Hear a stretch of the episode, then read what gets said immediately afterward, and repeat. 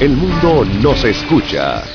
www.omegastereo.com La mejor franja informativa matutina inicia a partir de este momento con un análisis completo del acontecer nacional e internacional. Noticiero Omega Estéreo.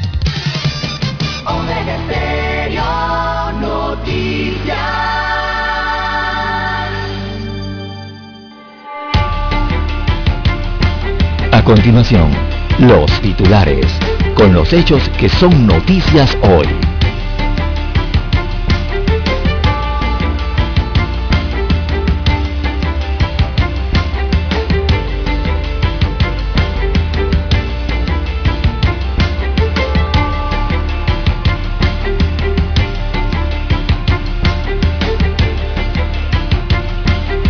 Acusan a la Contraloría de retener los contratos para la compra de medicamentos. Canadá y Panamá en un duelo para ratificar aspiraciones. La OEA advierte que el éxodo venezolano se disparará. Personas con discapacidad piden subir el subsidio electoral para formación política. Los talibanes rechazan las presiones internacionales para acometer reformas y piden tiempo. Gobierno confirma inicio de fase 5 de vacunación y aplicación de la tercera dosis anti-COVID. Panameñismo rechaza la propuesta de alterar el periodo de los directivos de los partidos también el Fondo Monetario Internacional advierte que la recuperación pierde impulso por escasez de suministros. Gobierno Nacional analiza extender el vale digital al 2022, dice Roñoni.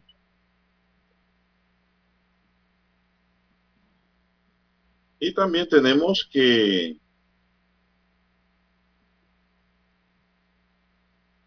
la realidad se cuela en las pantallas, clima, feminismo y conspiracionismo. Agarran a un sujeto, lo amarran y lo tiran desde lo alto de un puente y otra mujer mata a su marido. Amigos y amigas, estos son solamente titulares. En breve regresaremos con los detalles de estas y otras noticias. Estos fueron nuestros titulares de hoy. En breve regresamos. 7.30 AM.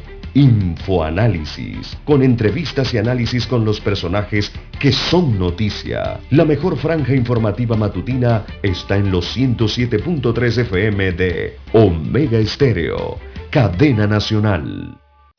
El mundo nos escucha www.omegastereo.com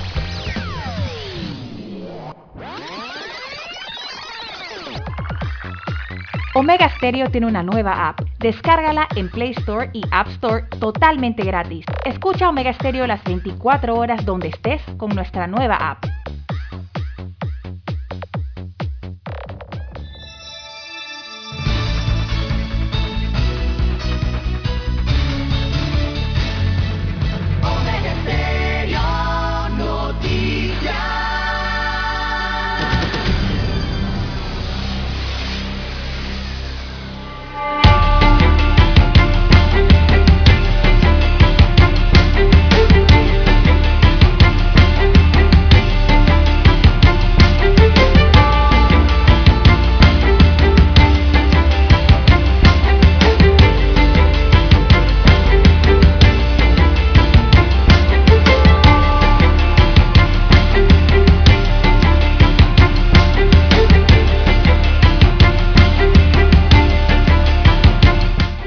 Amigos y amigas, muy buenos días. Hoy es miércoles 13 de octubre del año 2021.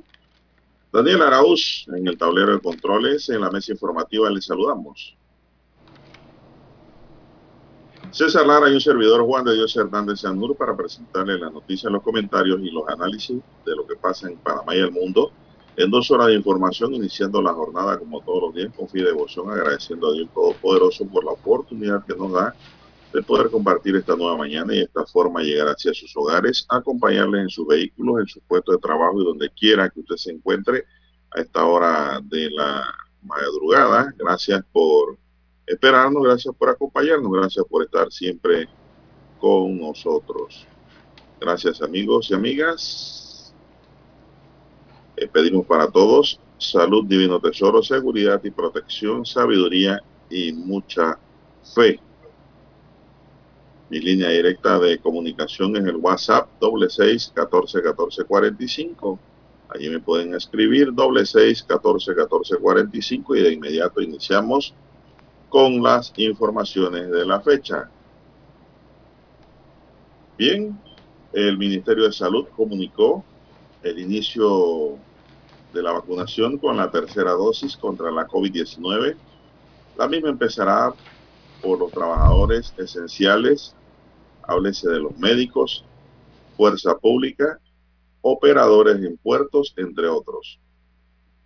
Francisco Sucre, titular de Salud, explicó que la medida fue tomada ayer por el presidente Laurentino Cortizo luego de que se conociera que el 75.6% de la población del país había cumplido con el esquema completo de inmunización, es decir, las dos dosis.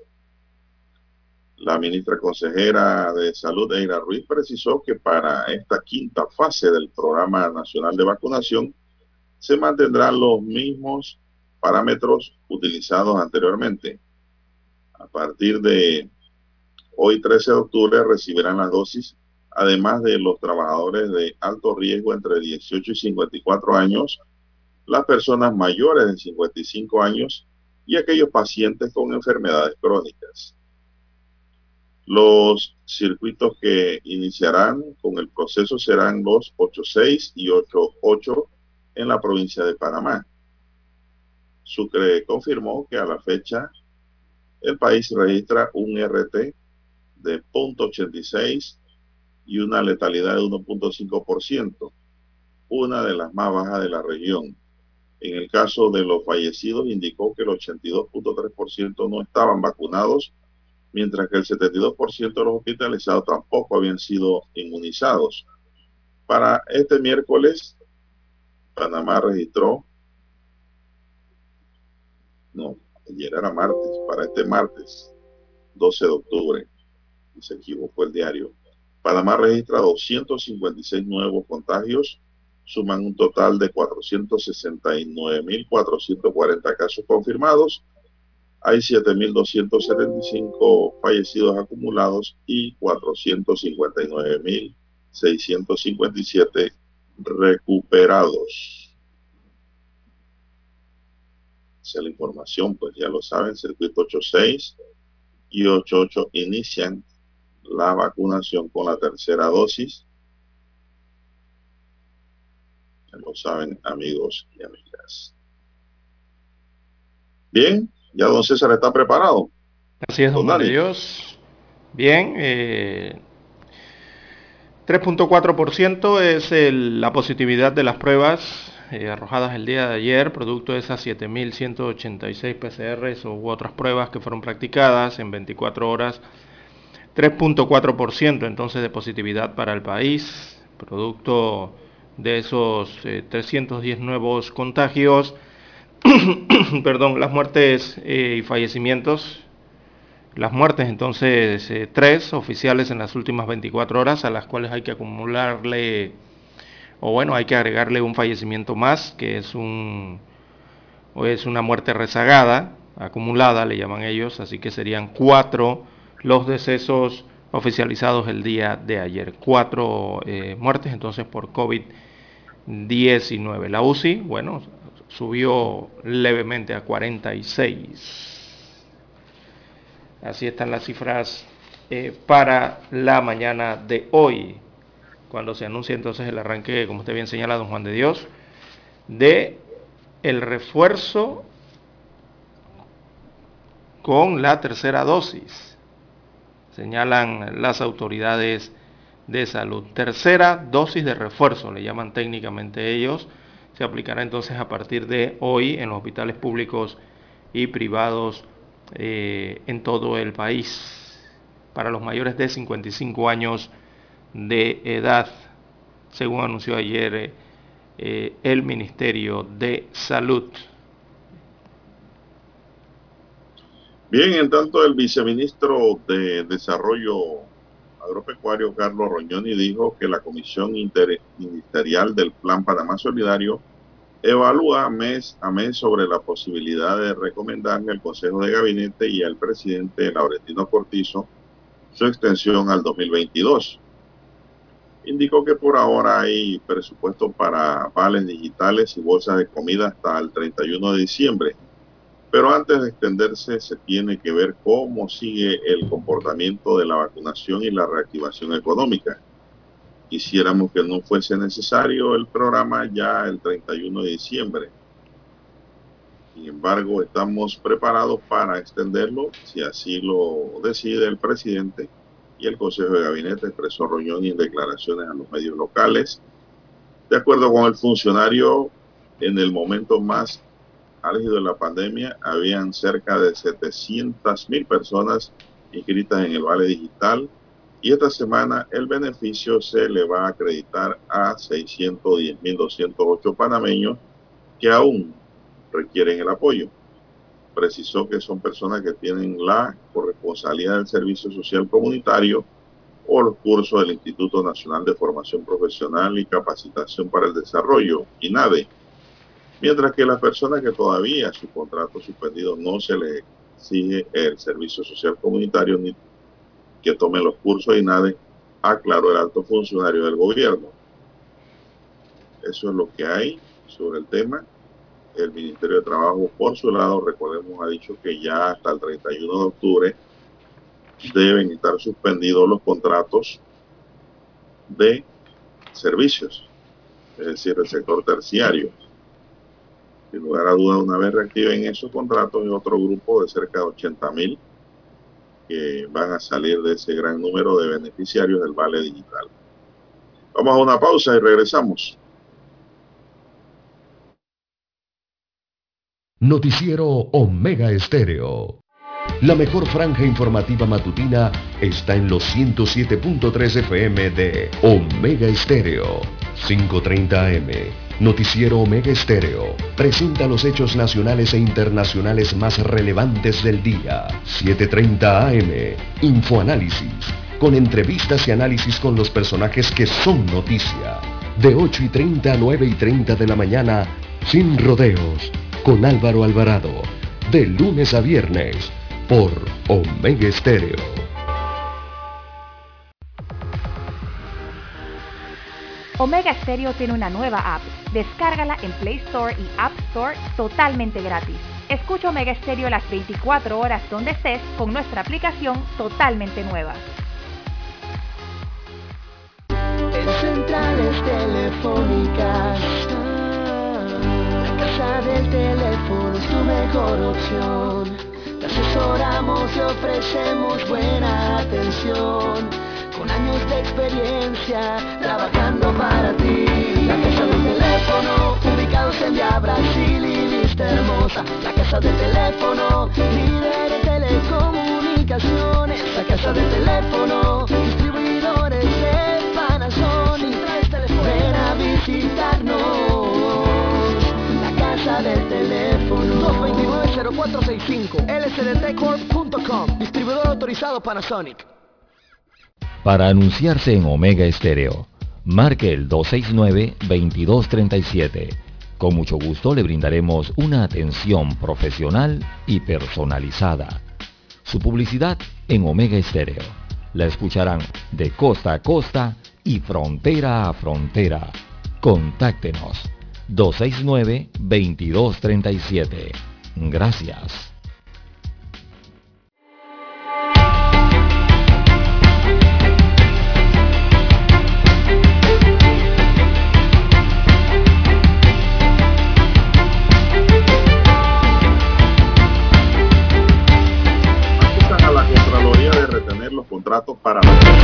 Medicamentos. Un grupo de pacientes pues, no están satisfechos. Se mencionó que cada minuto que una persona espera por su medicamento impacta en la calidad de vida. La Asociación de Enfermedades Críticas, Crónicas y Degenerativas de Panamá criticó a la Contraloría General de la República de retener y no refrendar 133 contratos relacionados con la compra de medicamentos de la Caja de Seguro Social. Emma Pinzón, representante de la Federación, explicó en conferencia de prensa que los 133 contratos retenidos forman parte de los 617 renglones de medicamentos de la Caja de Seguro Social y que se desglosan de la siguiente manera. 112 contratos de compra de medicamentos de la licitación de febrero de 2021. Siete contratos de la extensión de la licitación de 2018 relacionada a medicamentos biotecnológicos de alta complejidad y 14 contratos que se mandaron por estado de emergencia. Pinzón defendió que el equipo de la Caja de Seguro Social se ha organizado para la compra de los medicamentos, pero la Contraloría no está haciendo su parte y solo obstaculiza el trabajo de la Caja de Seguro Social. Si yo hice una licitación en febrero de 2021, ¿cómo es que estamos en octubre? Y todavía el contrato no se ha refrendado. ¿Qué es lo que está pasando en la Contraloría? ¿Será que no tienen dinero y no lo dicen? ¿Será que quieren favorecer algún proveedor y no lo dicen? Si es por alguna falta de personal, que lo digan. Si los contratos tienen alguna falla, que lo digan, pero no pueden ser que estén aguantando los contratos, criticó la representante de la FENAEX. La federación demanda que la Contraloría genere el mecanismo para agilizar la compra de medicamentos de forma más expedita, dada que en los momentos, en estos momentos tarda más de seis semanas en refrendar un contrato a pesar de saber que son imprescindibles para la salud de los asegurados. Pinson reveló que alrededor del 30% de medicamentos de la lista oficial de medicamentos está desabastecido en el depósito central y 16% en las farmacias, el porcentaje más alto de los últimos años. Cerca de 100 pacientes con enfermedades críticas como linfomas, leucemia, esclerosis múltiples, remitentes recurrentes esclerosis lateral, amiatrofia, ELA, hemofilia, etcétera, necesitan terapia de rescate y no la reciben. Entre los medicamentos que se encuentran desabastecidos, según la federación, está la inmunoglobina, la lenalidomida de 25 miligramos, la bortezomil, solo llega en pequeñas cantidades, mitosantrone, ibrutinib de 140 miligramos, Benetodax de 100 miligramos, pomalidomina de 4 miligramos, enzimisubat de 30 miligramos, brentucinat de 50 miligramos, el tropopac de 25 miligramos, factor 8, von Wilbrand, tiene hasta noviembre y no han iniciado la nueva compra en la queja pues, de la federación por el tortuguismo en que se está manejando el refrendo de contratos en la Contraloría. Es un llamado para el Contralor General de la República que si no se ha dado cuenta, pues meta el pie en el acelerador, porque esto sí no puede esperar. Una reparación de calle, que sé yo, un puente por reparar, cualquier otra cosa puede esperar. Pero aquí estamos hablando de la salud de los panameños, señor Contralor señor Nito Cortizo. Usted también puede coger el teléfono y llamar al Contralor. Así que, pues, a ver si se ponen a tono, señor Solís. Pinzón adelantó que si el llamado que hacen para que atiendan las compras de los medicamentos no tiene acciones por parte del presidente y las autoridades competentes, empezarán a cerrar calles como medida de presión. Eso es lo malo. porque tenemos que llegar hasta allá? No deberíamos llegar con un gobierno eficiente a esos puntos. Bien, son las 5.50 minutos, don César. Así es, eh, don Juan de Dios, este es un tema del derecho a la vida de los pacientes, eh, don Juan de Dios, y bien eh, lo exigen porque todos pagan su seguro social, don Juan de Dios. Así que, por lo visto, esta falta de medicamentos podría extenderse para el próximo año, según la cantidad y los porcentajes que veo que están denunciando aquí eh, eh, los eh, pacientes de enfermedades crónicas, sobre todo. es una preocupación genuina y, tétrica a la vez, don Juan de Dios, porque la falta de medicamentos es, visible en las farmacias de la caja del Seguro Social. La mayoría tiene que comprar entonces estos eh, fármacos en eh, farmacias privadas, como bien lo han señalado y han eh, denunciado lo que parece una tragedia que viven en carne propia los asegurados de la caja del seguro social. hay muchos medicamentos que hacen falta, de esos de que usted va a buscar a la farmacia pero también hay otros medicamentos que hacen falta que son los que usted necesita cuando tiene una urgencia. O sea, cuando usted va al cuarto de urgencia eh, de los hospitales de, la caja del Seguro Social. El problema es que allí también ya hace falta ese medicamento, eh, algunos medicamentos. Y entonces allí la situación se pone peor, don Juan de Dios, porque ya cuando usted llega a una sala de emergencias buscando atención, es porque la requiere urgentemente y el medicamento debe estar allí para eh, poder darle, intentar eh, sanarlo usted o, intentar evitar que fallezca en, cualquier caso, ¿no? Si el caso es crítico. Así que muy alto ese porcentaje, 30% de desabastecimiento, eso está muy alto. Eh, don Juan de Dios, no sé si a usted le ha tocado ver, pero a mí sí. Eh, he ido por medicamentos eh, de mi mamá, tengo que comprarlos en, farmacias privadas porque el Seguro Social no los tiene.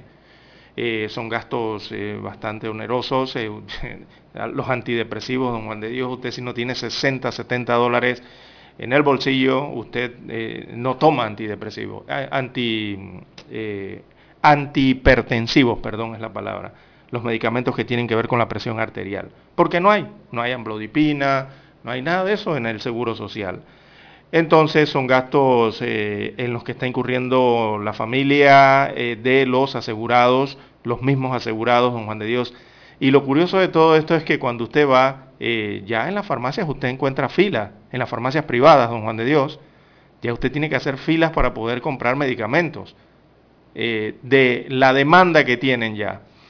Y lo segundo es que lo curioso de todo esto, don Juan de Dios, es que cuando usted va a comprar medicamentos, adivine a quiénes usted se encuentra en la fila.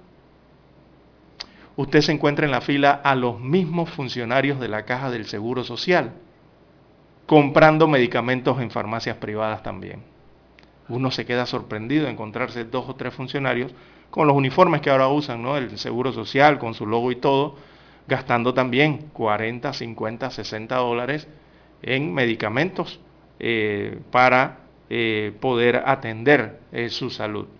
Y es increíble, ¿no? Uno se queda, pero mire usted, ni siquiera ellos, que están más próximos a las farmacias, más próximos a la información interna de la institución de cuándo hay, de cuándo no hay medicamentos, ahí usted se da cuenta entonces del desabastecimiento que hay en esta primera institución de seguridad social del país. Una verdadera lástima, ¿no? que eh, muchos en la fila, me he quedado, eh, algunos me han dicho, mire usted, yo pago seguro social, 50, 60 dólares mensual de seguro social, y no los pago ni siquiera para los medicamentos, porque ellos que trabajan allí tampoco lo tienen, no tienen los medicamentos. Entonces quiere decir, la las señoras y los señores nos comentan que pagan el seguro social entonces para mantener planilla en la caja del seguro social y no para atención ni para medicamentos. Es la percepción que tiene el pensionado, es la percepción que tiene el asegurado, lastimosamente, en este país. Así que eh, varios contratos de medicamentos no refrendados por la Contraloría General de la República. El nombre del Contralor General de la República es Gerardo Solís.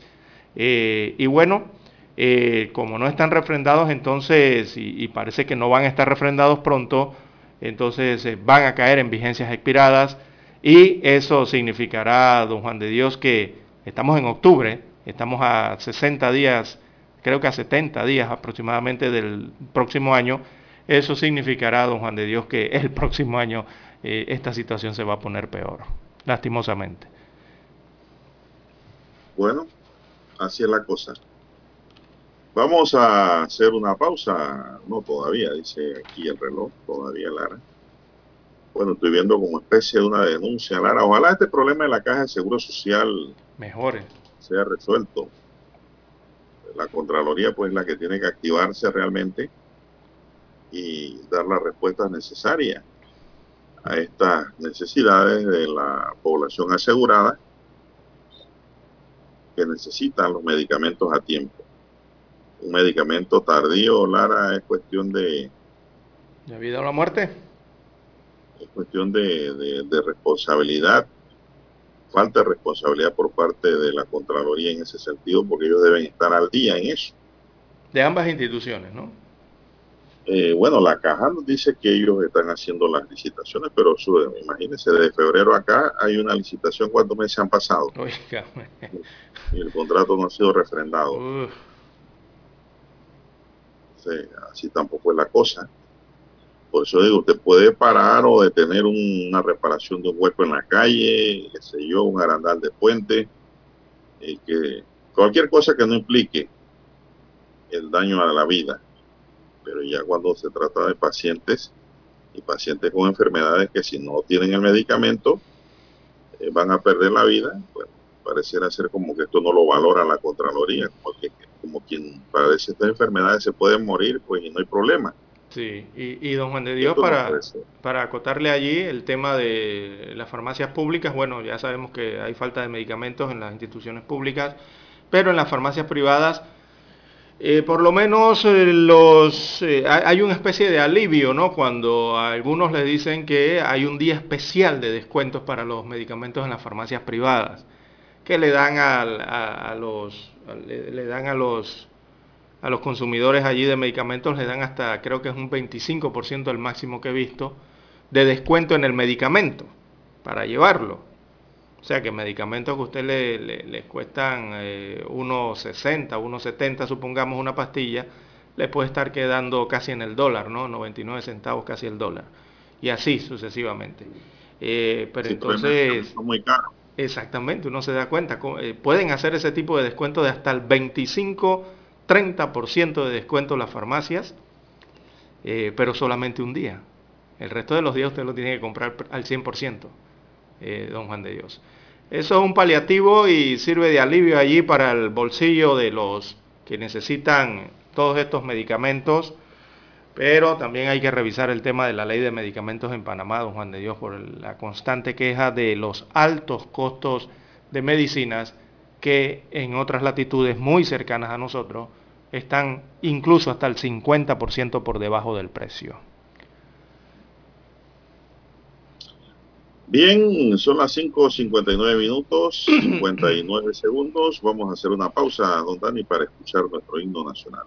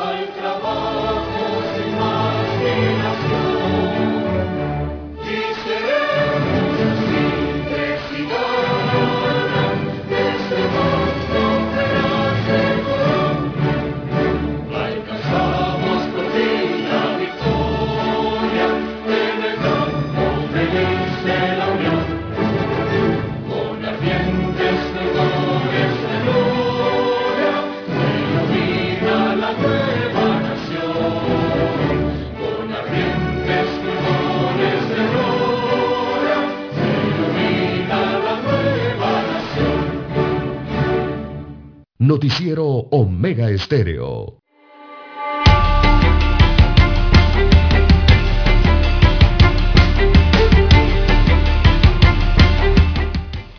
Bien, seguimos, señoras y señores. Un hombre fue hallado sin vida en la base de un puente en el sector de Malengue, Cabra, corregimiento de Pacora.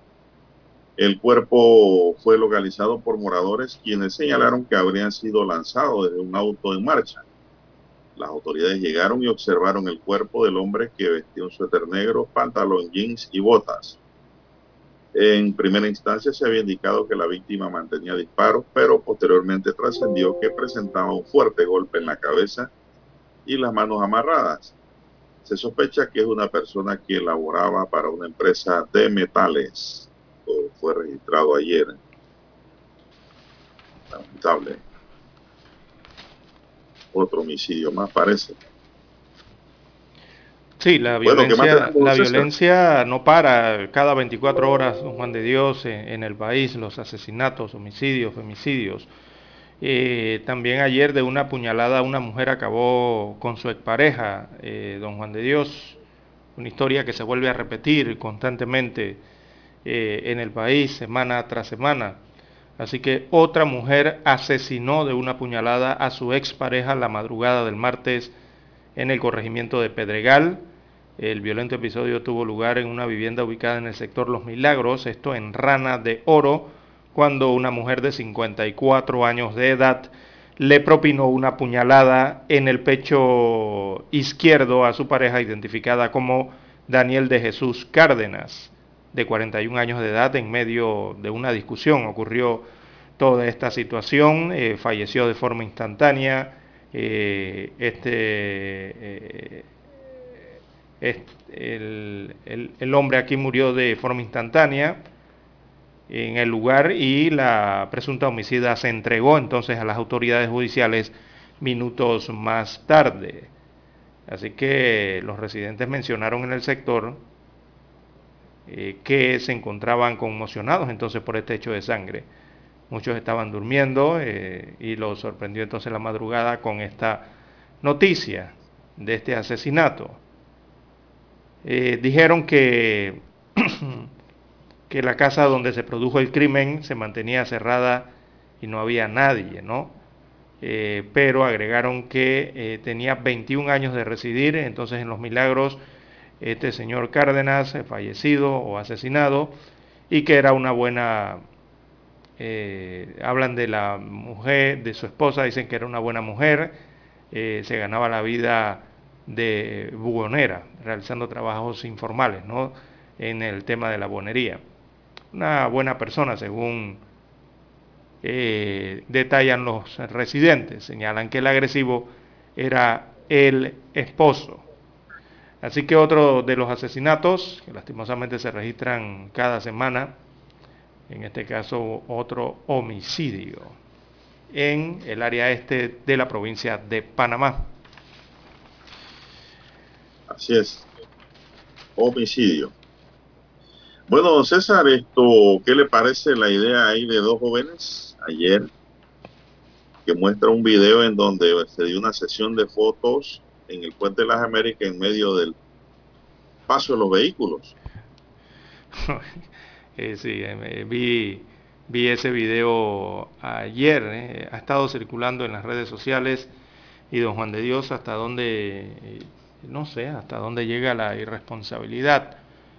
bueno, a, esta altura, en el tema de que ya estos jóvenes pueden estar en, pueden estar en la adolescencia o ya entrados en la edad eh, de juventud o, en la edad, o entrando a la mayoría de edad, ¿no? Podrían ser, bueno, que me parece a mí que todavía están como de secundaria, están como de tercer año o de sexto año por allí, entrando casi ya a la, eh, a la adultez, ¿no? Pero, eh, don Juan de Dios, eso es un claro ejemplo de por qué es importante la enseñanza de educación vial y también la enseñanza de la materia de cívica en las escuelas de nuestro país, tanto en escuelas públicas como privadas. Y hablo de enseñanza permanente, no estoy hablando de, que le dan un seminario de 20 minutos en un año y ya se acabó. No, no, enseñanza permanente, constante. Hay que procurar desarrollar en los chicos conocimientos, que desarrollar las habilidades, el hábito de comportamiento, el tema de los valores en los muchachos y también eh, las actitudes que deben tener frente al tránsito. Cuando me refiero al tránsito es cuando usted eh, deja ya a que sus hijos puedan circular propiamente por la vía pública, cuando ya lo hacen solos, que tienen que saber cuáles son las, eh, las señalizaciones, cómo debe ser el comportamiento en la vía pública, en las aceras, ante las carreteras, ante las autopistas y ante todo esto, porque lo evidenciado con ese video, don Juan de Dios, es una falta de todo lo que le he dicho. Así es. Y a la mayoría de la gente no le gustó esa responsabilidad, Lara. No, hombre, tamaña irresponsabilidad de estos muchachos, hombre. Así es. Eh, hubo comentarios como la exarina anticorrupción Angélica Maitín, quien en su cuenta de Twitter dijo, yo espero que esa oficial de la policía de proteger y servir que apareció allí los haya multado esa sesión de fotos en la mitad de, los carriles del Puente de las Américas puso en riesgo a la joven y a su fotógrafo y a los conductores. conductores. Por esa imprudencia hemos visto gente morir haciéndose selfie, dice la exfuncionaria. Y eh, tiene toda la razón. Sí, porque usted no sabe la reacción que puede tener un conductor al ver eh, a alguien sobre la, eh, sobre la calzada, en medio de la calzada. Por allí la vi lanzando creo que el, gorro este, ¿no? Que, de graduando y usted no sabe la reacción de un conductor cuando ve un objeto que viene hacia su vehículo. Usted no sabe si él va a frenar, si él va a girar hacia la derecha, si él va a girar a la izquierda para esquivarlo. Si a ese conductor se le hubiera ocurrido mover el timón a la derecha, ¿quién estaba a la derecha del vehículo? Esta muchacha vestida con una toga parada en medio de la carretera. Entonces, eh, eh, eso es una responsabilidad muy grande, en este caso, de estos jóvenes y también la responsabilidad en conjunto que tiene toda la sociedad para que estas cosas no pasen. Me refiero al tema escolar, eh, dar clases de verdad de educación vial, entender qué es la educación vial, para eh, estar seguros, don Juan de Dios. Así es. Ojalá estas cosas no se repitan y... Y que los jóvenes entiendan que por una fotografía, por un selfie, por unos likes o unos corazoncitos, estos que oprimen allí en, en el Instagram eh, o por los likes, eh, eh, no hay que poner en riesgo la vida, don Juan de Dios. Bueno, y aquí se pone en claro y de manifiesto, Lara, lo que se ha venido diciendo por parte de expertos en temas de conducta y hasta patologías de que las redes sociales está afectando a nuestra juventud. Exacto. Y esto es un ejemplo de ello. Bueno, Lara, usted que es ufólogo. Hay, que, hay cambio primero antes de ir a, a, la ufología. Vamos a la pausa. Hay que pues. hacer la pausa, don Juan de Dios.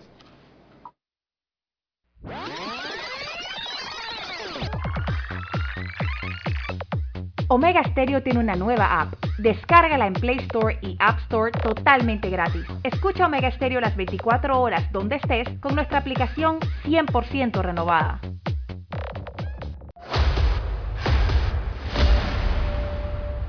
Desde los estudios de Omega Stereo, establecemos contacto vía satélite con la voz de América. Desde Washington, presentamos el reportaje internacional.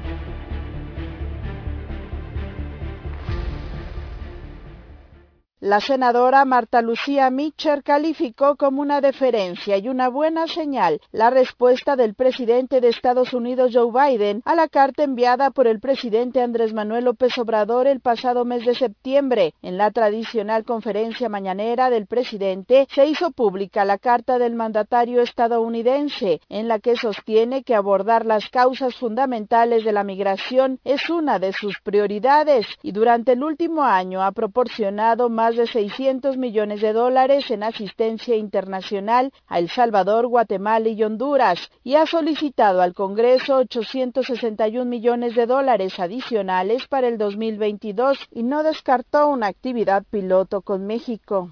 Además, agradeció al gobierno mexicano el financiamiento y la implementación en el norte de Centroamérica de los programas Jóvenes Construyendo el Futuro y Sembrando Vida. La senadora de Morena, partido oficial, integrante de la Comisión de Relaciones Exteriores, señaló que si bien el gobierno de Estados Unidos no se ha manifestado claramente para financiar estos programas en Centroamérica. La posibilidad no está cerrada y la carta muestra que se escucha a México y hay una visión común para atender las causas de la migración con mayor inversión y generar así oportunidades de empleo y desarrollo. Yo creo que esto es muy bueno que hable de implementarse en Centroamérica este tipo de proyectos y por supuesto que habla de un proyecto piloto, ¿no? De un proyecto piloto conjunto. Entonces yo sí creo que es un muy buen avance, es una gran deferencia para el presidente Andrés Manuel, para nuestro gobierno, es contradecir absolutamente la política racista de odio que tenía el anterior presidente en contra de quienes migran. Sin embargo, para la analista de temas internacionales Lila Abed, lo que hay en principio es un rechazo a los programas del presidente Andrés Manuel López Obrador. Consideró que en la carta Biden recalca la importancia y la urgencia de una colaboración con México en materia migratoria y menciona los programas sociales, pero no se compromete a otorgar financiamiento. Esto no quiere decir que va a financiar los programas de Sembrando Vida y Jóvenes Construyendo el Futuro, porque no lo ha pronunciado como tal,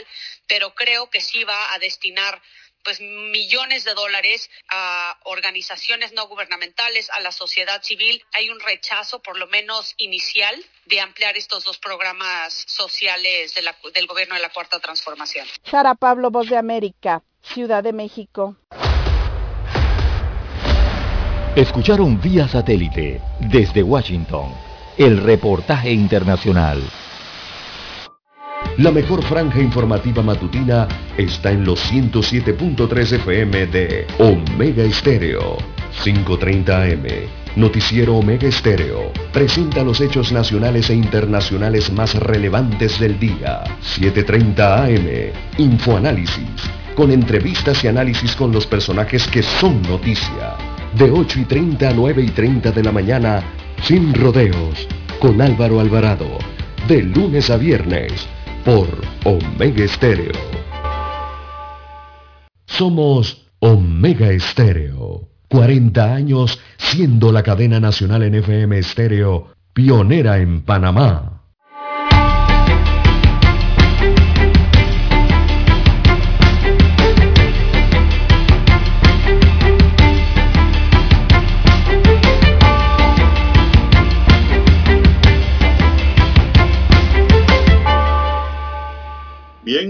Continuamos.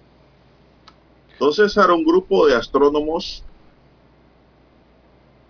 detectó señales de radios inusitadas que provienen en la dirección del centro de la Vía Láctea y no corresponden a alguna pauta conocida de fuente de radio según se publica en CNN. La propiedad más extraña de esta señal nueva es que tiene una polarización muy alta, indicó Siten Wan, autor principal del artículo y estudiante en la Escuela de Física de la Universidad de Sydney en Australia. Esto significa, según el articulista, que su luz oscila solo en una dirección, pero esa dirección rota con el tiempo. El brillo del objeto también varía sustancialmente por un factor de 100 y la señal se enciende y se apaga al parecer al azar. El nombre técnico dado a esa onda es ASCAP J173608.2-321-635 y la señal se detectó seis veces entre enero y septiembre de 2020 y luego reapareció el 7 de febrero de este año. Es una onda totalmente extraña. El centro de rotación de la galaxia alberga un agujero negro en su centro y en la región hay densas aglomeraciones enormes de estrellas que incluyen gigantes rojas, supergigantes, gases extremadamente calientes y fuentes abundantes de señales de radio. Muchos tipos de estrellas emiten luces variables en toda la gama del espectro electromagnético y con los avances en radioastronomía El estudio de objetos variables o transitorios es un campo extenso para el estudio del universo.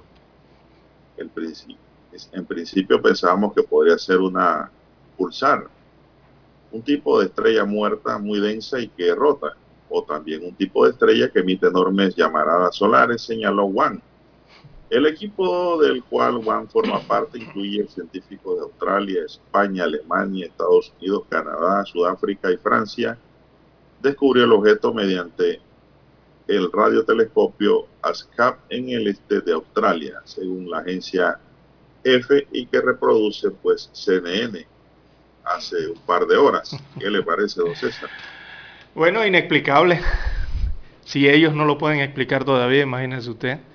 Eh, eh, eh, esta señal que señalan precisamente de un objeto que se torna interesante a través de esta nota periodística de CNN, de un objeto que no conocen todavía, que emite esas extrañas señales o señales anómalas, pero don Juan de Dios eso, eso lleva al límite, lleva al límite eh, del pensamiento y el límite de, la concepción, es la palabra, de qué es lo que hay afuera, qué es lo que hay fuera de nuestra atmósfera, qué es lo que hay en la galaxia y cómo se comportan entonces todos eh, esos planetas, esas estrellas, esas constelaciones, e, esos cuerpos celestes que están allá en el cosmos.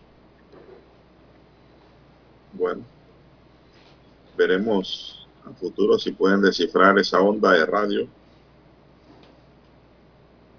a qué pertenece y cómo se origina. Usted sabe que es una señal insólita hasta el momento, desconocida. La, NASA, usted sabe que la NASA también ha enviado ondas de radio. Sí, como pruebas. Para ver si alguien las capta y responde. Pero en realidad eh, tenemos una concepción primitiva de que somos los únicos en el universo, Lara. No puede ser. El, universo es infinito. Cuando uno se mete a estudiar y a ver ese mundo, Lara, uno se siente tan pequeño, se siente que no hay nada. Sí, uno queda eh, con el, eh, uno queda eh, sorprendido por el tema de cómo lo explican en el hecho que ellos dicen que el brillo del objeto varía sustancialmente el brillo del objeto que ellos están observando estos astrónomos, ¿no? Y cómo la señal se enciende y cómo la señal se apaga, según los astrónomos, al parecer al azar. Entonces allí ya uno se pregunta, pero si eh, es que es algo natural que eso brille eh, o que emite esa señal de esa forma, o se encienda o se apague, o si es que es alguna señal en específico. eso es lo que queda para el estudio eso es lo que queda precisamente para eso, para el análisis y que los científicos nos den una mayor comprensión de lo que realmente eh, se está viviendo a través de la detección de esta señal en el cosmos. Bien, la hora exacta para todo el país, 6.20 minutos, 6.20 minutos y confiado en un triunfo y promocionando el partido como el reencuentro con la, verdad que partido a la que denomina la marea roja o el mar de rojo, eh, Silver Red, pues de dos empates consecutivos como visitantes, México y Jamaica, la selección de Canadá recibe hoy en Toronto a Panamá, en el BNO Field. BNO Field. ¿Y cómo dije yo? BNO Field. Allí, allí cerquita. ¿Y cómo, ¿y cómo se dice? BMO Estuvo cerquita, estuvo cerquita. Ese inglés se acepta, el, del sur de Veragua se acepta también, don Juan de Dios. No, no, como dije, siga repitiendo. V-M-O. Dijo usted. Usted. El choque cerrará las cuentas de la segunda ventana en las eliminatorias de la CONCACAF para la escuadra de hoja de Mape, de Maple, también lo hará para el conjunto canalero con las expectativas puestas en exhibir su mejor versión, la que se apreció ante Costa Rica, ante Jamaica, México y sobre todo con Estados Unidos. porque desde la exposición de un buen juego colectivo e individual puede emparejar las diferencias que le conceden ventajas a la selección canadiense. Una de ellas es la localía. La enorme alegría que propició la victoria panameña 1-0 sobre los estadounidenses en la noche radiante del pasado domingo en el Rommel Fernández, con un campo de juego en buenas condiciones, pareció dejar atrás la otra noche la fangosa y gris del estadio Cuscatlán, que por el mismo marcador de 1-0, pero en contra, el último juego amargaron la primera jornada. Los tres días se separaron a uno del otro partido, activaron la capacidad psicológica y deportiva de la selección para superarse, retomando un rumbo que amenaza con extraviarse. Sí, pero que todavía la cosa no está fácil, don Juan de Dios. Hay que, hay que jugar los partidos y ganarlos. La presión sobre los equipos aumenta evidentemente ante la medida que, que se acerca ya la mitad de la ronda final. Estamos ya casi a la mitad de la octagonal. Hoy se realiza esa sexta fecha que usted señala de esta clasificación. Recordemos que son 14 encuentros, hoy sería el sexto, eh, en la que hasta la fecha todos los equipos tienen intactas sus opciones de clasificar al Mundial, eh, porque eh, no hay ninguno eliminado hasta el momento. Lo que ocurre es que hay que ganarse los puntos, hay que ganar cada partido. Por ejemplo, para hoy México pone el liderato en juego, eh, hoy en el Cuscatlán, allá en El Salvador, El Salvador que buscará dar la pelea, allá en la cancha del Salvador, ojalá llueva nuevamente. Eh, por otra parte, Estados Unidos y Panamá juegan, juegan frente a Costa Rica y Canadá respectivamente y, para qué quiere que llueva? Y tanto los panameños como eh, los norteamericanos eh, buscarán mantenerse en los puestos de clasificación directa en los que amanecen hoy, allí en la tabla de posiciones, mientras que los ticos y los canadienses lo que tratarán es, intentarán es bajar de esa segunda y tercera posición a los panameños y a los norteamericanos. Eh, así de apretada está la cosa. Jamaica visita Honduras en el Estadio Olímpico Metropolitano de San Pedro Sula y ambas selecciones buscan, aún buscan su primera victoria en esta ronda final. Veamos específicamente lo que nos interesa, que es lo de Canadá versus Panamá. Eh, eh, este estadio, BMO Field de Toronto, tendrá una mayor capacidad para el juego de hoy. Así que probablemente eso genere una mejor atmósfera, ¿no? De, para un tremendo partido allá en Toronto. Van a tener mayor capacidad, de, se ha autorizado mayor capacidad o porcentaje ¿no? de, eh, para los fanáticos. Eh, Panamá está obligada a ganar, eh, don Juan de Dios, como usted bien señala, está obligada a sumar esos tres puntos, porque de lo contrario la derrota los relegaría al quinto, al sexto o al séptimo puesto de la tabla, dependiendo de lo que también pase en el encuentro entre El Salvador y México. Así que los aztecas eh, lideran la tabla con 11 puntos y si eso ocurre entonces porque eh, esto está ocurriendo porque cuando usted ve la tabla Don Juan de Dios, eh, usted ve la zona, esa zona de la tabla entre la segunda y la quinta posición.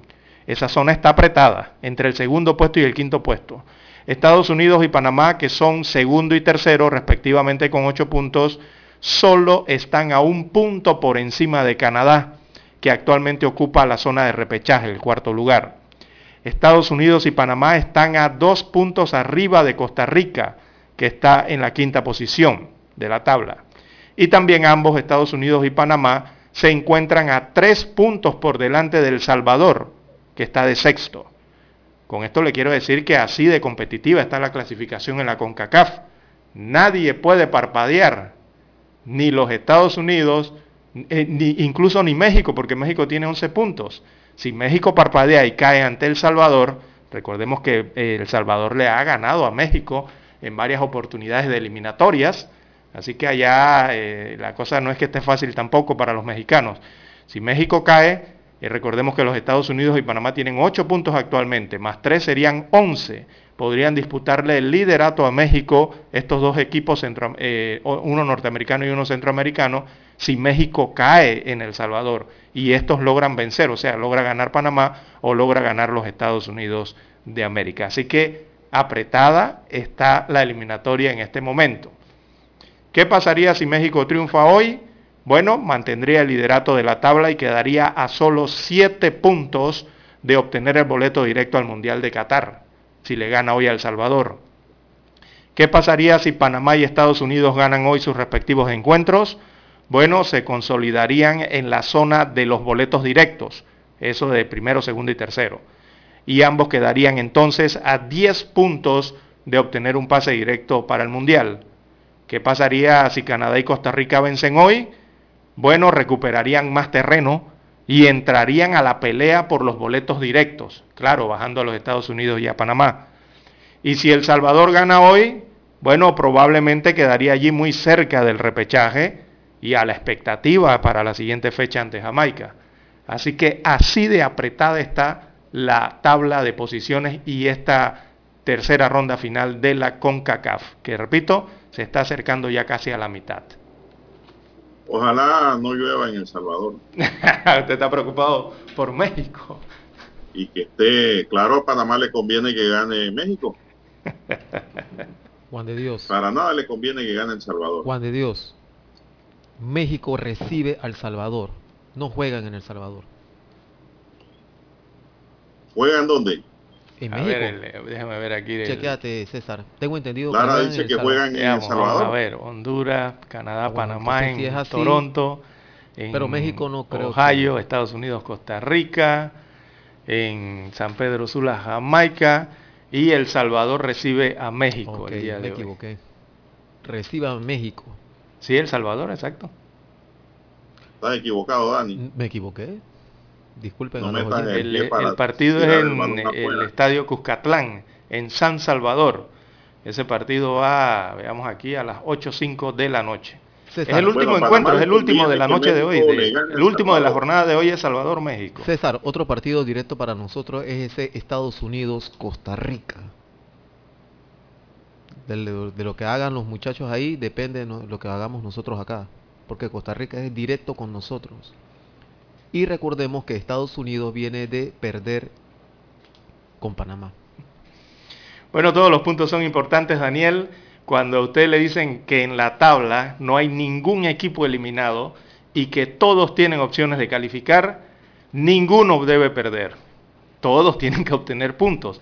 Incluso eh, México todavía le faltan. Si México, imagínese que evidentemente quizás no ocurra, pero si comienza a perder sus encuentros, eh, bueno, se complica y se mete otro en la pelea.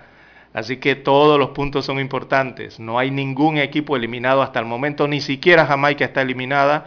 Jamaica tiene sus opciones intactas, eh, matemáticamente por donde usted lo vea, de eh, optar por cualquiera de los boletos o el repechaje de la CONCACAF. Bueno, sigamos, pues ojalá gane México. Sí me interesa que gane realmente. Sí, Que El claro. Salvador se vaya quedando atrás. Bueno, yo quiero que gane Panamá también. Y Panamá Y que bien le ganado, gane ¿no? a... Ahora ese, ese juego, Lara, viene, lo van a tener que escuchar por radio. ¿ah? Sí, porque es de visita. No, sí, exactamente. Los canales que dan el fútbol aquí no lo transmiten hoy. Eh, bueno, no sé si hay uno de los canales eh, locales, creo que es Next TV, eh, transmite los juegos de cuando Panamá va de visita. El, el resto de los canales locales, el, el otro que es el 9, eh, eh, TV Max y RPC transmiten cuando es. TV y ese Next TV no entra en mi señal de cable. No, ah, bueno, tiene que buscarlo bien, don Juan de Dios, no sé si estará por allí. No, no, no, el no, eso va 21, con la el señal de 30, por allí. Creo que hay otro Eso canal que los transmite también, que es un canal de Viva, creo que se llama el otro, creo que es 30 o 33 por allí. Eh, pero sí, sí hay transmisión, lo que pasa es que tiene que No, buscarlo de que hay en la transmisión, hay guía. transmisión, pero no es señal abierta. Eh, ah, bueno, o sea, en, eh, bueno, no sé si Next TV te- no tenga señal abierta eh, en- a nivel nacional, creo que sí la tiene. Vamos a la pausa, don Dani, para escuchar el periódico. Infoanálisis. De lunes a viernes, de 7 y 30 a 8 y 30 de la mañana por los 107.3 FM de Omega Estéreo. Con Guillermo Antonio Adames, Rubén Darío Murgas y Milton Enríquez. Infoanálisis. El programa para gente inteligente como usted.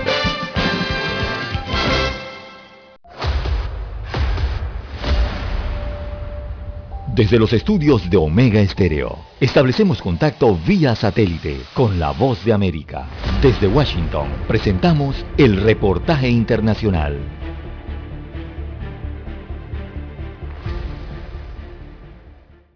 El equipo de operaciones de Blue Origin, la compañía aeroespacial del multimillonario Jeff Bezos, decidió retrasar la misión NS-18 del New Shepard debido a vientos pronosticados para el lanzamiento original. La compañía dijo en un comunicado que debido a los vientos pronosticados, el equipo de operaciones de la misión de Blue Origin tomó la decisión de retrasar el lanzamiento del NS-18. William Shatner, quien se convertirá en la persona de mayor edad en volar al espacio, es mejor conocido como el Capitán Kirk de la serie original de televisión Star Trek. Le acompañaran como parte de la tripulación de cuatro personas la vicepresidenta de operaciones de misión y vuelo de Blue Origin, Audrey Powers, el ex ingeniero de la NASA y cofundador de Planet Labs, el Dr. Chris Boshuizen y el cofundador de Medidata, Glenn DeVries. El vuelo durará aproximadamente 11 minutos. Shatner, el actor de 90 años, está volando como invitado de Blue Origin, pero la compañía ha dicho que también ha vendido casi 100 millones de dólares en boletos a clientes que pagarán por la aventura.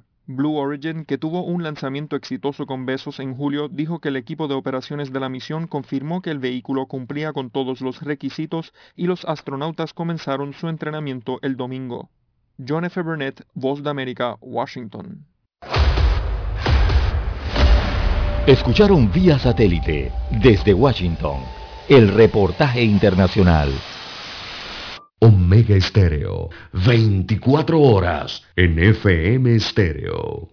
Problemas de tierra, accidentes graves, reclamos a aseguradoras, incumplimientos de contratos, reclamos de herencias, todo asunto civil y penal, consulte al 6614-1445. Ahora contamos con el servicio de asesoría, confección de pliegos de cargos, impugnación y defensa en materia de contrataciones públicas. 6614-1445. Licenciados Juan de Dios Hernández Sanjur y Belkis Hernández Díaz.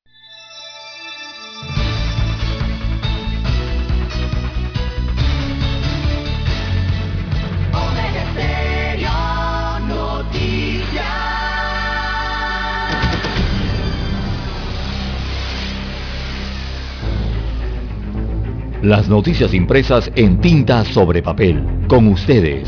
Escuchando el periódico. Los titulares de las primeras planas de los diarios estándares de circulación en Panamá.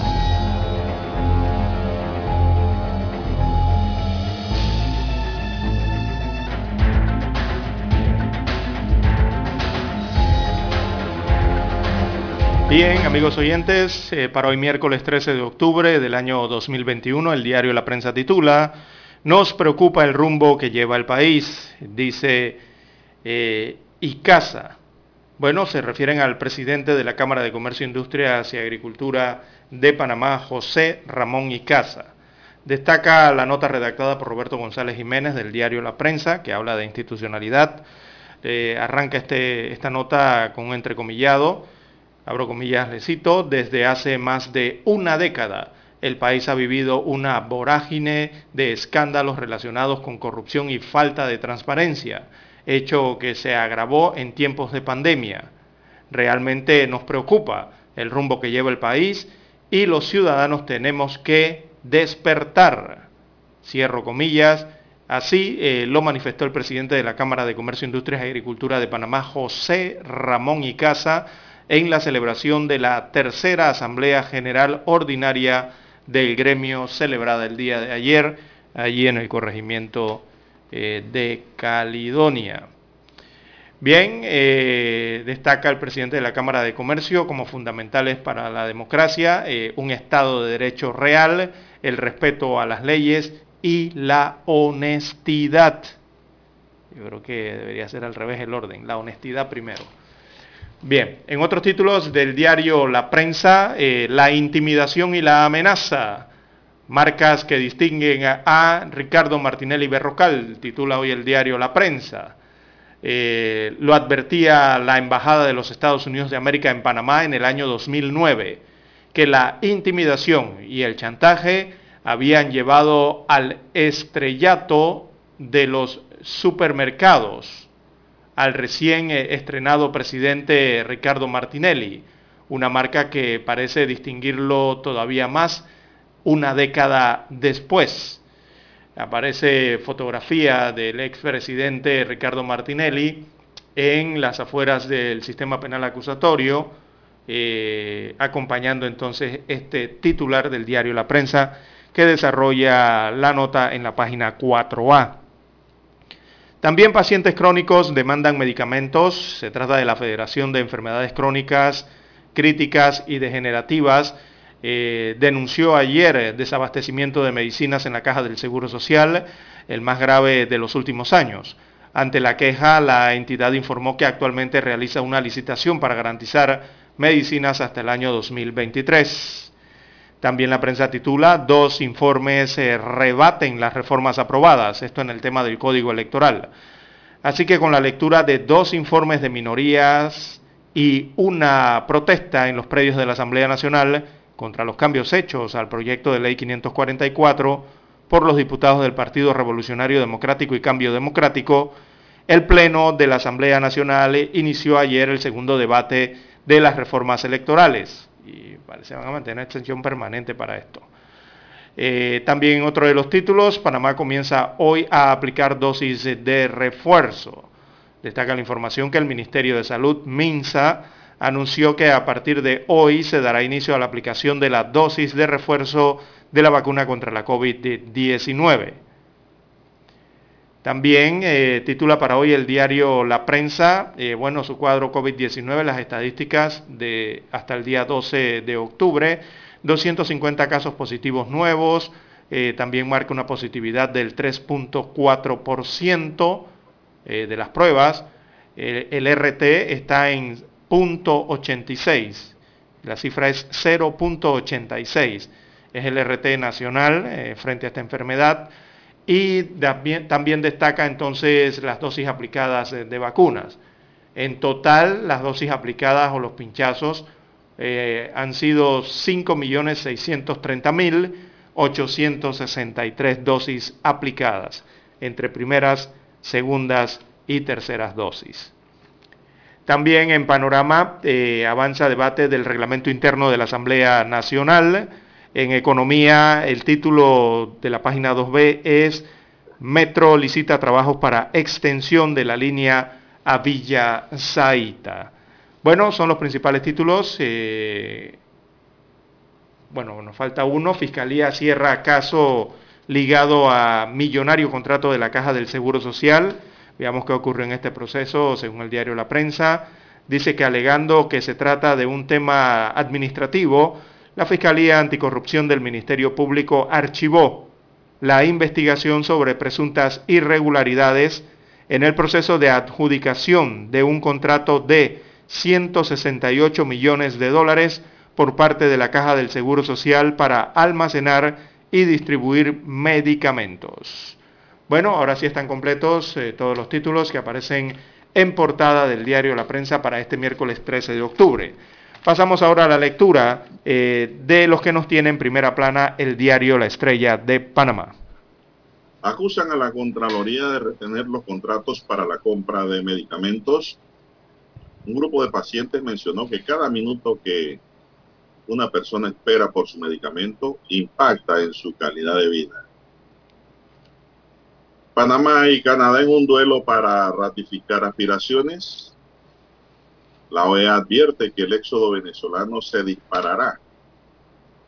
Personas con discapacidad piden subir subsidio electoral para formación política. Los talibán rechazan las presiones internacionales para acometer reformas y piden tiempo. El gobierno confirma inicio de fase 5 de vacunación y aplicación de la tercera dosis anti-COVID. CONAPIT pide recordar el 12 de octubre como el Día de la Resistencia Indígena a nivel mundial. Oscar Ramos dice más del 64% del apoyo solicitado en la PYME lo hacen las mujeres. Panameñismo rechaza la propuesta de alterar el periodo de las directivas de los partidos. Bien, para hoy tenemos que el Fondo Monetario Internacional optimista en recuperación de Latinoamérica pese a la alta inflación. Sector inmobiliario panameño promueve sus bondades al mercado internacional. Gobierno Nacional analiza extender el vale digital al 2022, dice Rognoni. También los Media Roja de Voto avanzan a la serie de campeonato de la Liga Americana. Y también tenemos que Kenia dice que no cederá ni una pulgada en la disputa marítima con Somalia. Amigos y amigas, estos son los titulares que nos brindan en su primera plana el diario La Estrella de Panamá y concluimos así con la lectura de los titulares correspondientes a la fecha. Hasta aquí, escuchando el periódico. Las noticias de primera plana, impresas en tinta sobre papel. 7.30 AM. Infoanálisis, con entrevistas y análisis con los personajes que son noticia. La mejor franja informativa matutina está en los 107.3 FM de Omega Estéreo, cadena nacional. Para anunciarse en Omega Estéreo, marque el 269-2237. Con mucho gusto le brindaremos una atención profesional y personalizada. Su publicidad en Omega Estéreo. La escucharán de costa a costa y frontera a frontera. Contáctenos 269-2237. Gracias.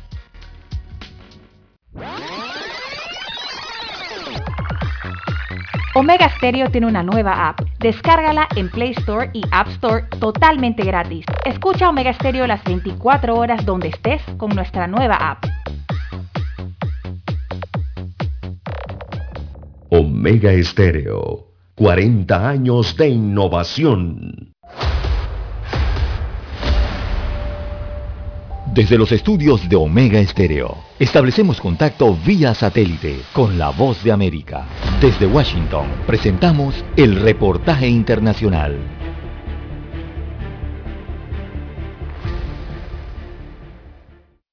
La crisis política de Bolivia que en 2019 mantuvo al país paralizado por 21 días y derivó en la renuncia del expresidente Evo Morales aún permanece latente poniendo a prueba la gestión del actual mandatario Luis Arce. La politóloga Verónica Rocha analiza para La Voz de América esta marcada polarización en el país que enfrenta al oficialismo y la oposición. El escenario más o menos se ha vuelto a establecer como estaba, pero hay muchos cambios, creo que los más importantes son los cambios de liderazgo. Si en el 2019 no hubiera habido un Arce presidente, no hubiera habido un Camacho gobernador, que ahorita son figuras importantísimas dentro del escenario. Las elecciones que fueron anuladas hace dos años por denuncias de fraude electoral sigue marcando la agenda del país, luego de que la Procuraduría General del Estado decidiera realizar la revisión de las actas de estos comicios en un proceso público que durará cinco días. El titular de ese despacho, Wilfredo Chávez, aseguró que se busca dejar en claro que no hubo fraude electoral y que más bien se gestó un golpe de Estado. No nos vengan con el cuento de que no fue golpe. Este acto va a ser un acto técnico. Hemos comprometido la participación de una logística especial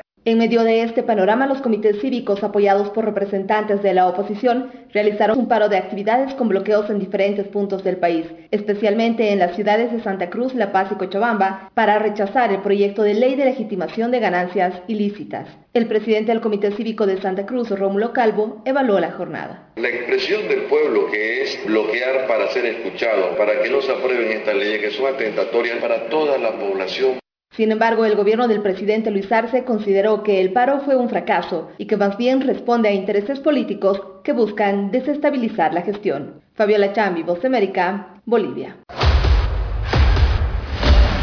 Escucharon vía satélite desde Washington el reportaje internacional. Omega Estéreo, 24 horas en FM Estéreo. Es momento de adentrarnos al mar de la información. Este es el resultado de nuestra navegación por las noticias internacionales más importantes en este momento.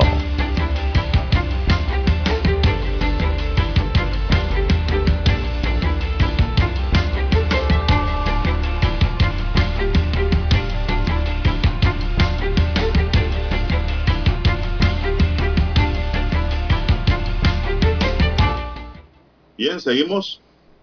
El ministro de Exteriores en funciones de Afganistán, Amir Jan Mutaki, ha reclamado a la comunidad internacional que no presione a los talibán para la puesta en marcha de reformas y ha solicitado que ese proceso cuenta con la cooperación del resto de países. Matagi ha resaltado que las anteriores autoridades no lograron estas reformas en 20 años desde el derrocamiento del régimen talibán en 2001 pero ahora la comunidad internacional quiere que se lleven a cabo en unos pocos meses. No hay que buscar materializar estas demandas a través de una presión sobre nosotros. Pídanlo a través de la cooperación. Ha manifestado que el anterior gobierno tuvo un firme apoyo internacional. Piden todas las reformas en dos meses. Ha criticado el funcionario talibán. Talibán. bueno, la situación. Bueno, eh, es que, don Juan de Dios, cuando usted mira hacia Afganistán, eh, los últimos días, las últimas semanas, eh, hay un aumento de los ataques en Afganistán. Eh, y la gran pregunta que llega a ese gobierno, a ese país, es si, pueden los talibanes reprimir la potente amenaza que tienen del Estado Islámico. Los guerrilleros fundamentalistas que están hoy a cargo de ese emirato, o sea, los talibanes, ellos eh, señalan que han garantizado que no se convertirán en, eh, el refugio de estos grupos terroristas como el EI, o, sea, el Estado Islámico. Eh, sin embargo, don Juan de Dios, lo que hemos visto es que el Estado Islámico, o sea, se nota la presencia del Estado Islámico en Afganistán desde que la comunidad internacional salió de allí, desde que los Estados Unidos salió con su último vuelo de allí y abandonaron todos el país, Alemania, Estados Unidos, Inglaterra, Francia, Italia, todos salieron, ¿no? España, Chile. Eh, y bueno, eso es lo que está ocurriendo con los talibanes en el poder en Afganistán eh, y lo que parece vislumbrarse como, mm, digamos, un, un, nuevo enemigo en ascenso, ¿no? que es el problema que hay con este Estado Islámico y, las amenazas que cada vez se ven más marcadas eh, en el comienzo de este gobierno talibán y, esas fases violentas que a diario nosotros estamos recibiendo de las noticias internacionales, de atentados, explosiones y de todas estas cosas, ¿no? Bueno, dicen ellos también que, Lara, el gobierno anterior tenía las escuelas cerradas por la COVID-19 y que ellos las han abierto. Ajá, sí y que han controlado bien la pandemia también de eh, la COVID-19 eh, durante todo este tiempo que han llegado al poder, en dos meses. Tanto Afganistán envió el mensaje para unas relaciones positivas con todo el mundo. No queremos interferir en los asuntos internos de ningún país y esperamos lo mismo de otros países que no interfieran en nuestros asuntos internos, digo el ministro talibán. Es que, es que, es que está, es el tema de la promesa. Eh, recordemos que cuando la comunidad internacional salió de, Afganistán, quedó la promesa de mantener bajo control a los grupos extremistas. Esa es la promesa que hicieron los talibanes a los Estados Unidos y a la comunidad internacional. Entonces, ahí es donde no está clara la cosa, diría yo, en el tema de si pueden o no cumplir con esa promesa. ¿verdad? Porque, vuelvo y repito, todos los días, eh, cuando vemos las notas internacionales aquí en Omega Estéreo, estamos viendo un estamos viendo el aumento de ataques por parte del Estado Islámico. Pero en los últimos días eh, ha sido más repentino ese aumento. Entonces ahí es donde viene el tema de, si pueden o no pueden cumplir eh, los talibanes, ¿no?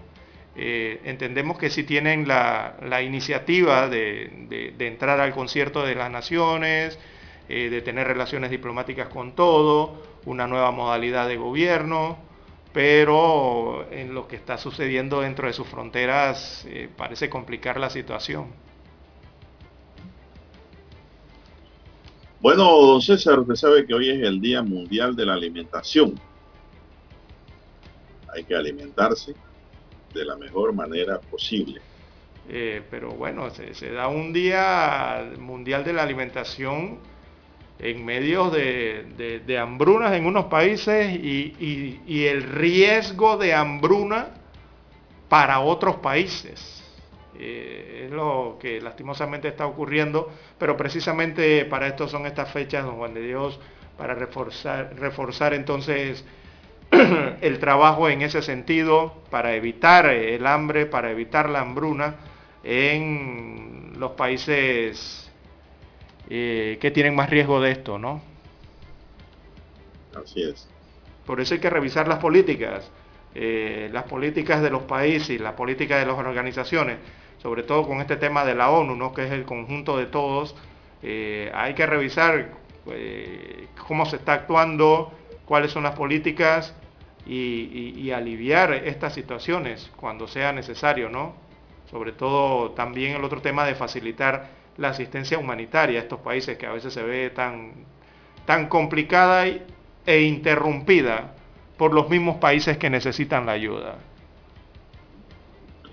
Bien, Lara, y retornando al plano nacional, tenemos que el Ministerio de Educación tiene en planes comenzar el año escolar de manera presencial el día 7 de marzo de 2022. El retorno de los estudiantes será del 100% luego del cierre de las escuelas en marzo de 2020 por la pandemia de la COVID-19. Estamos planificando para el 7 de marzo una vez culminen las festividades de carnavales, reveló Maruja Gorday de Villalobos ayer. El cierre de las escuelas ha generado una crisis para los niños además de retrasarse en su educación, muchos niños no reciben comida ni vacunas periódicas en las escuelas, sufren aislamiento social y mayor ansiedad y están expuestos a casos de abuso y violencia. En septiembre, cuando comenzó el tercer trimestre en Panamá, más de 300.000 alumnos se incorporaron al régimen de clases presenciales en Panamá. El país que más tiempo ha tenido sus escuelas cerradas en el mundo como parte del regreso progresivo y seguro a la aula debido a la pandemia. Gorday de Villalobos explicó que unos 2.360 centros educativos particulares y oficiales se encuentran abiertos y se espera terminar en octubre con el 80% de los planteles laborando, tomando en cuenta la opinión de los padres que a través de encuestas han demostrado que desean que sus hijos asistan a los colegios. La titular de educación detalló que de acuerdo con la información que les ha dado la Autoridad Nacional para la Innovación Gubernamental, un 97% del personal de Meduca ha alcanzado el esquema completo de vacunación. El 92% de los docentes tienen las dos dosis de la vacuna anti-COVID y en cuanto a los estudiantes, la ministra señaló que se encuentran vacunados un 51%, por lo que exhortó a los padres de niños mayores de 12 años a que complementen la inmunización de sus hijos. La crisis de la COVID ha llevado la migración de unos 14.300 estudiantes del sistema privado al público y esperan más migraciones ante la difícil situación económica que ha dejado la pandemia en los hogares panameños. Sobre la migración de estudiantes, la ministra indicó que las estadísticas indican que entre un 10 y un 15% de universitarios también han migrado a centros particulares, de los particulares a los oficiales. Por su parte, las universidades regresarán a las aulas de manera presencial en el año 2022. Entonces, ¿qué le parece? Eh, Dos años. Eh, Bien, don Juan de Dios, es que aquí ya hay que regresar a las escuelas, eso es una voz en, conjunto de todo eh, el país y sobre todo por cómo está marcando el, semáforo de la COVID-19, si lo queremos entender así, ¿no? Eh, las escuelas lastimosamente siguen cerradas, pero vemos que el semáforo epidemiológico está en verde desde hace rato, desde hace semanas y por el momento mm, no se registra ninguna provincia o, ninguna provincia registra luz roja por la COVID-19. Entonces la pregunta que nos hemos venido haciendo desde hace varias semanas atrás es cuándo volverían los alumnos a las clases presenciales al 100%. Bueno, ayer la ministra, como usted bien señala, eh, detalla que sí van a regresar, pero lo van a hacer el próximo año. Eh, el año escolar 2021 finaliza creo que la primera o segunda semana, creo que la segunda semana de diciembre. Estamos en octubre. Mm, si acaso a, unos dos meses, a unos 40 días de clases nada más. Eh, virtuales en este caso, ¿no? Y otras semipresenciales, algunos colegios. Eh, y realmente eh, el regreso a las clases presenciales es primordial, por lo que usted bien ha señalado eh, lo que puede afectar esto a los niños, a los adolescentes y a los jóvenes. Eh, y entendiendo también lo que ha, pasado en el resto de los países que eh, han logrado mantener sus clases, ¿verdad? Pero acá hemos sido como más, hemos tenido más cuidado al respecto, ¿no? De regresar al aula de clases cuando todo el mundo, bueno, se ha demostrado que no, las escuelas no son el foco de contagio más preocupante eh, si se implementan las medidas sanitarias adecuadas, por supuesto, ¿no? Entonces, por eso el resto de los países, los alumnos están dando clases en sus escuelas, pero aquí en Panamá todavía no habían tomado la decisión. Bueno, esperemos que en el 2022 pues se reactiven las clases ya hoy inicia la vacunación con tercera dosis. Y esperemos que no se siga perdiendo más clases, Lara. Eh, claro que no. Claro que no, porque se necesita los chicos, sobre todo los niños, particularmente los niños, los de primaria. Exacto, los de primaria son los, que son los que necesitan más socialización. Los niños de primaria Quizás ya los adolescentes de secundaria ya están un poco más formados, pero los niños que vienen de parvulario, primero, segundo, tercer grado, eso sí requieren de socialización y requieren de la guía del maestro eh, que los ayude, pero presencialmente. Por eso es que aquí en Omega Estéreo nosotros hemos pedido desde hace más de dos, tres meses que regresen a las escuelas de clases, pero es por ese grupo de los estudiantes no, pero esto, esto va a ser peor, Lara, que la huelga de 1979, cuando aquí se paralizó la educación por más de cuatro meses por parte de los educadores que rechazaban la reforma educativa del gobierno de Omar Torrijos. Sí. Y, esto, va a ser así, las consecuencias se verán después. Exacto. Sí. A mí eso de la socialización, eso de los niños, eso no me preocupa, ellos se adaptan rápidamente. Me preocupa más la enseñanza que no han recibido. Sí, parte de, eso. Planes establecidos. Va a haber un rezago, un atraso en los niños que no sé cómo se hará para emparejarlos con la realidad, porque esto de clases virtuales, esto no está funcionando y lo dicen los mismos educadores.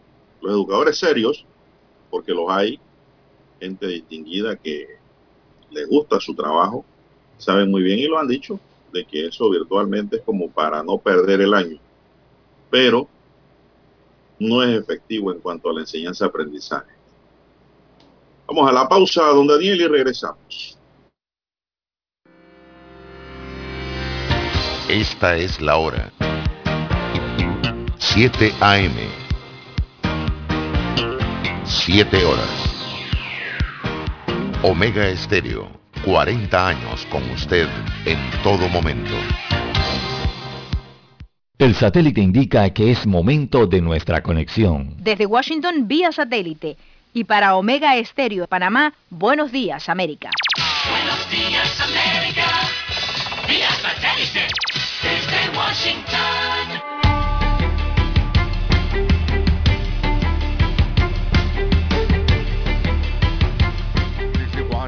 Les informa Henry Llanos. Líderes mundiales se reunirán a fines de este mes para revitalizar sus compromisos en torno al cambio climático.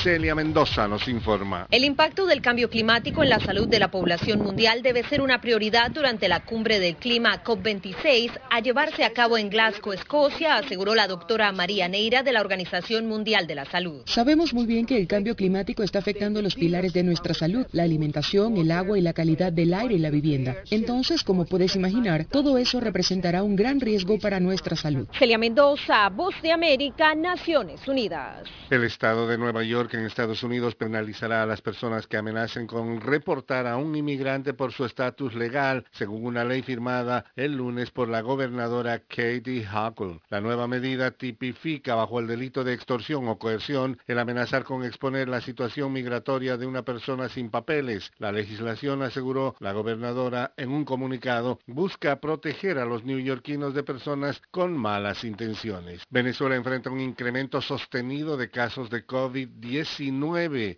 Desde Caracas nos informa Carolina Alcalde. Expertos en materia sanitaria advierten que Venezuela encara una tercera ola de COVID-19 en peores condiciones que en 2020, una situación que preocupa especialmente a los trabajadores sanitarios de hospitales públicos que no cuentan con equipos de bioseguridad, como expone Mauro Zambrano, coordinador de la organización Monitor Salud. Solo en el mes de septiembre, 457 contagiados trabajadores de la salud. Hemos incluso hablado con las autoridades sobre la situación y aún no hay respuesta se están contagiando muchísimo. Carolina, alcalde Voz de América, Caracas. Y debido al aumento de casos de coronavirus, la Asamblea Legislativa de El Salvador prorrogó el martes un decreto transitorio que suspende por 90 días las concentraciones masivas en actos públicos y privados y hace obligatorio el uso de mascarillas. La iniciativa cuyo objetivo es prevenir el incremento de contagios se aprobó con votos de 63 de los 84 diputados del Congreso, dos de los cuatro legisladores del ex guerrillero Frente Farabundo Martí para la Liberación Nacional votaron abstención y dos más estaban ausentes. Los 14 diputados de la derechista Alianza Republicana Nacionalista Arena no votaron. En un desafío al gobernador de Texas, American Airlines y Southwest Airlines informaron que cumplirían el decreto del presidente de Estados Unidos, Joe Biden, de exigir a sus empleados que se vacunen contra el COVID-19 antes de la fecha límite del 8 de diciembre. Las dos compañías aéreas que tienen su sede en Texas dijeron que el mandato federal tiene precedencia sobre una orden del gobernador republicano Greg Abbott que prohíbe que cualquier entidad, incluidas las empresas privadas, obliguen a sus empleados a vacunarse contra el COVID-19, destaca Reuters. Southwest informó que espera cumplir con la orden del presidente para seguir cumpliendo como contratista federal. American señaló que aunque estaba revisando el decreto de Abbott, no cambia nada para la compañía. Ambas empresas han pedido a los empleados radicados en Estados Unidos que presenten una prueba de vacunación antes del 24 de noviembre. Biden emitió su mandato, que abarca a todos los contratistas federales, el mes pasado en un intento de controlar la pandemia, que ha provocado la muerte a más de 700.000 estadounidenses. Mientras que los partidarios de las exigencias de vacunación las consideran necesarias para sacar al país de la pandemia de casi dos años, los críticos las califican de inconstitucionales y autoritarias. Tony Cano, Voz de América, Washington. Desde Washington vía satélite y para Omega Estéreo de Panamá hemos presentado Buenos Días América. Buenos días América, vía satélite desde Washington.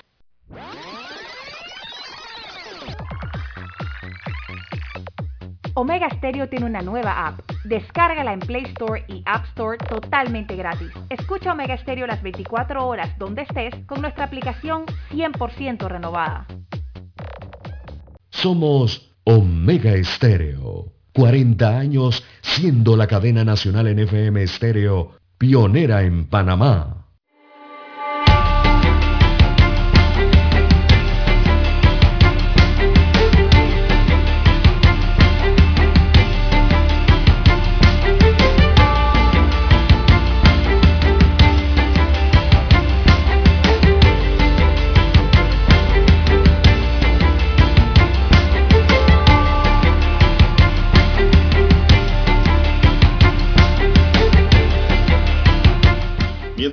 Críticas y variados epítetos contra los diputados hacían eco en medios de comunicación radial, redes sociales y televisivos, el presidente de la Asamblea Nacional de Diputados, Cristiano Adames, anunció que este miércoles podría iniciarse la lectura del proyecto 544 que reforma el Código Electoral luego de la lectura del documento ayer martes.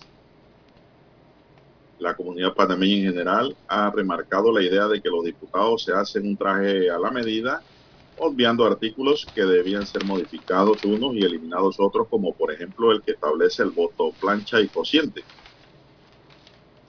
La propuesta buscaba eliminar el voto plancha y que se escoja uno a uno por candidato de curules plurinominales.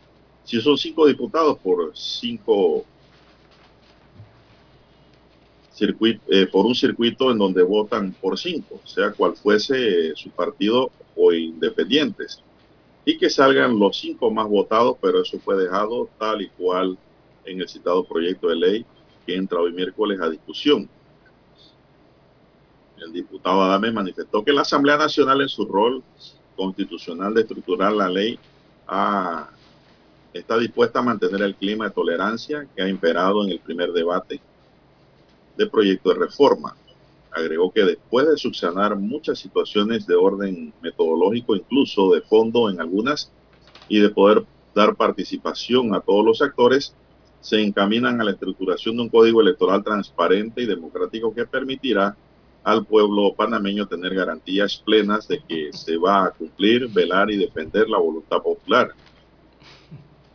Uno de los comentarios de redes sociales ayer en Twitter, el doctor Miguel Antonio Bernal reza, panameño, prepárate para próximas protestas para prevenir peores prácticas por parte de parásitos poseedores del poder político. En tanto, Julio Rodrigo Julio respondió, Teresita Yani de Arias se disparó tremendo batacazo. Hace más de 15 años que el Tribunal Electoral es cómplice de trampas, compra de votos, uso de recursos del Estado, malo manejo del subsidio electoral. Buena parte de la corrupción en el proceso electoral recae sobre el propio Tribunal Electoral. Esto lo dice hoy el diario El Siglo. Así es. La Asamblea Nacional va a entrar en sesión permanente entonces para la discusión de estas reformas. Así que se habilitaría el fin de semana a don Juan de Dios, es lo que se entiende, eh, de ser necesario para analizar este tema de las reformas eh, electorales si la discusión se extiende en el segundo debate. Eh, sorprendente entonces las declaraciones del presidente del órgano legislativo, Cristiano Adames, en que abro, abro comillas, le cito, dice, nada está escrito en piedra y estoy convencido de que en el segundo debate se podrá, sin duda, tratar de conjugar los principios de participación y representación.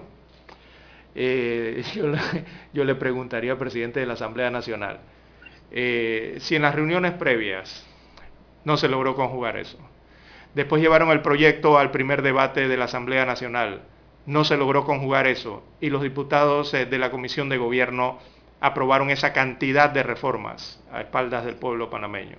Luego se fue a una reunión, a una segunda reunión, eh, digamos, de conciliación allí para ver la temática ahí en la Asamblea Nacional. No se logró conjugar eso. Regresó el proyecto de ley nuevamente a primer debate de la comisión y tampoco se ha logrado conjugar.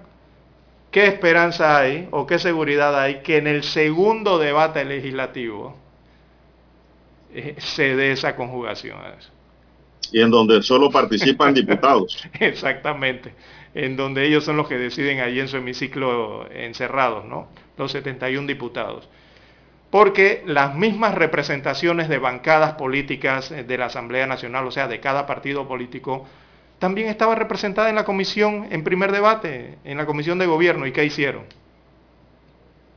Nada, ¿verdad? Aprobar lo que, aprobaron lo que quisieron.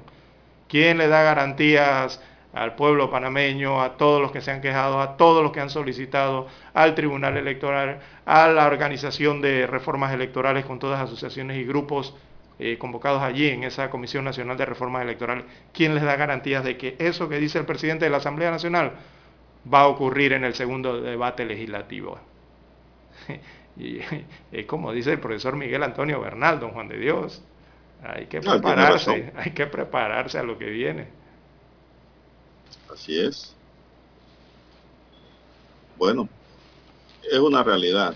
¿Quién, ¿Quién no conoce mejor el manejo del Tribunal Electoral que el doctor Bernal? Así es. Fue aspirante independiente a ser candidato presidencial.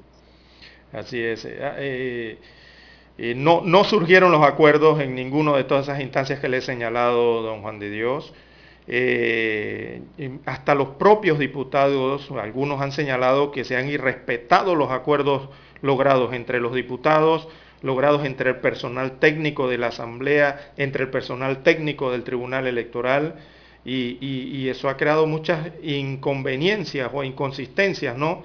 Que perjudican eh, el tema de la estabilidad de la, democracia en el país, eh, con esto del código electoral. Entonces son cientos de voces, de opiniones, de críticos, eh, de especialistas en estos temas que le están repitiéndolo ya casi al unísono a la Asamblea Nacional de que no hagan lo que están haciendo pero la Asamblea insiste. Bueno, me preguntan aquí unos oyentes por qué hay un tranque, dice, de Arraiján hacia la ciudad, hacia el Puente de las Américas. Bueno, la información que tengo es que hay un accidente de tránsito en la vía interamericana en Howard, con dirección a Panamá Centro. Por eso es que pues, el tráfico se ha tornado lento para los amigos que están preguntándome aquí que, por qué el tranque. Los carros se están pasando, pero lentamente, ¿no? Así, no es una sesión de fotografías, ¿ah? no, en esta vuelta no es ninguna de ningún colegio, de ningún estudiante ni de nadie. Bien, las seis, perdón, las 7.13 siete, 7, minutos de la mañana en todo el territorio nacional. Hacemos la pausa y retornamos, don Juan de Dios. 7.30 AM. Infoanálisis, con entrevistas y análisis con los personajes que son noticia. La mejor franja informativa matutina está en los 107.3 FM de Omega Estéreo, cadena nacional. Desde los estudios de Omega Estéreo, establecemos contacto vía satélite con la voz de América. Desde Washington, presentamos el reportaje internacional.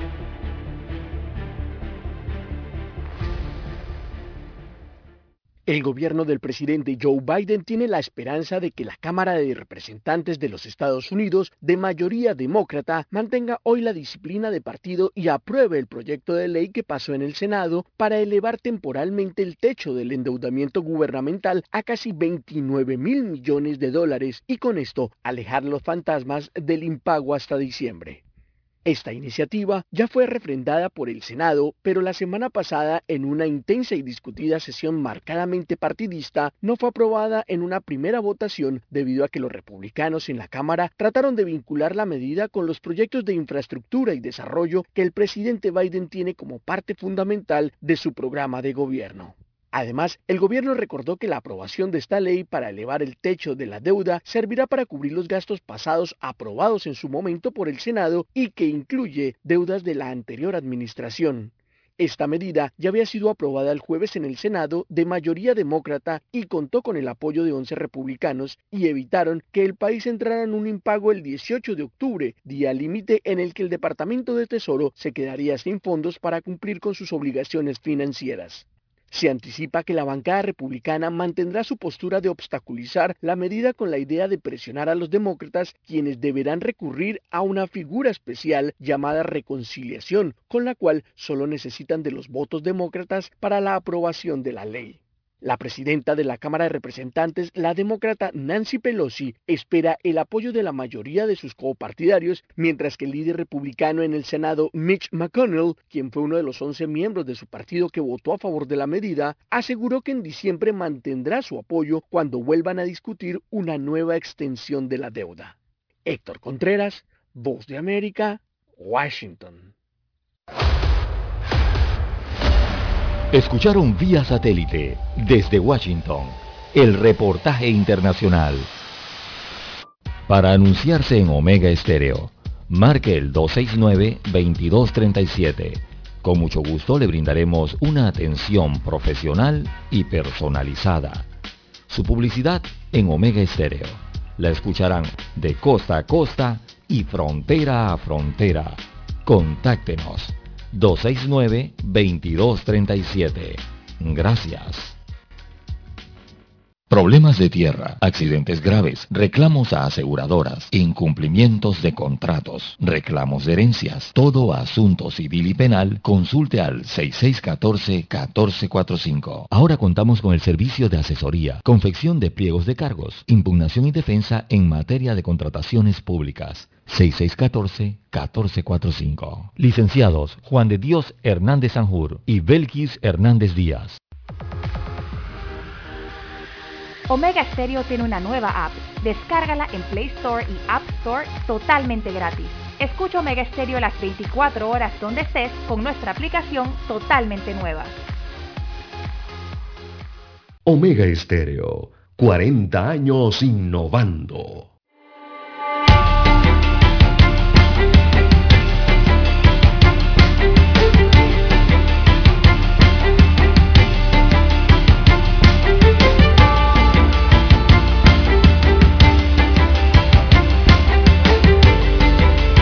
Bien, las 7.18, 7.18 minutos de la mañana en todo el territorio nacional.